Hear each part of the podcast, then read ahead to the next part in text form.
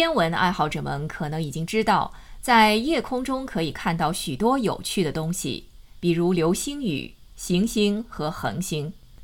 但本周他们一直在搜寻一颗特别的彗星，它最后一次靠近地球是在五万年前。天文学家杰克·福斯特在格林威治皇家天文台工作。他说：“So the comet will be relatively close as far as comets go。彗星将会相对较近，不过就彗星而言，它仍将距离我们约四千二百万公里。有时金星离我们的距离可能比这更近，所以我们肯定不会有任何危险。但是我们离它足够近。”以至于我们可以清楚地看到它。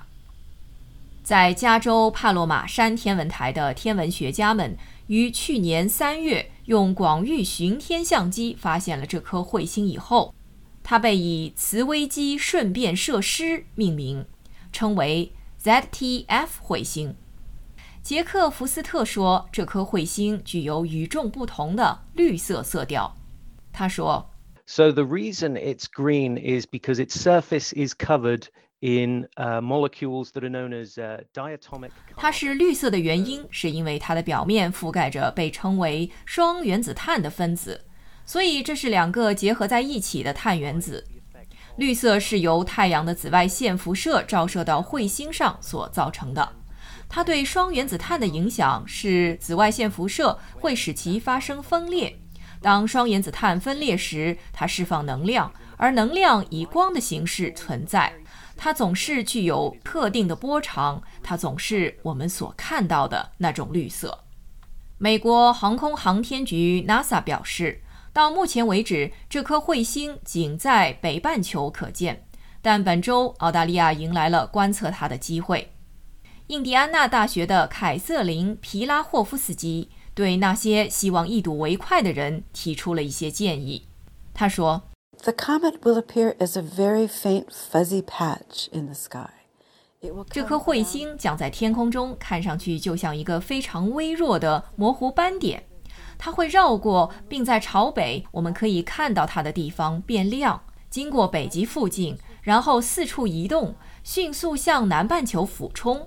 它很可能太微弱，以至于肉眼看不到。所以，人们应该尝试用双筒望远镜或小型望远镜去观测它。在澳大利亚观测这颗彗星的最佳时间，预计将是在二月五号至十一号期间。这对业余天文学家来说是一个激动人心的时刻，对专业人士来说也是如此。史蒂芬·米拉姆是那些希望研究这颗彗星的行星科学家之一。他说。We're going to be looking for the the fingerprints of given molecules. 我们将寻找某些分子的指纹我们无法从地面获取这些分子。所以我们会用那些在我们地球大气层中的东西比如水二氧化碳一氧化碳和甲烷。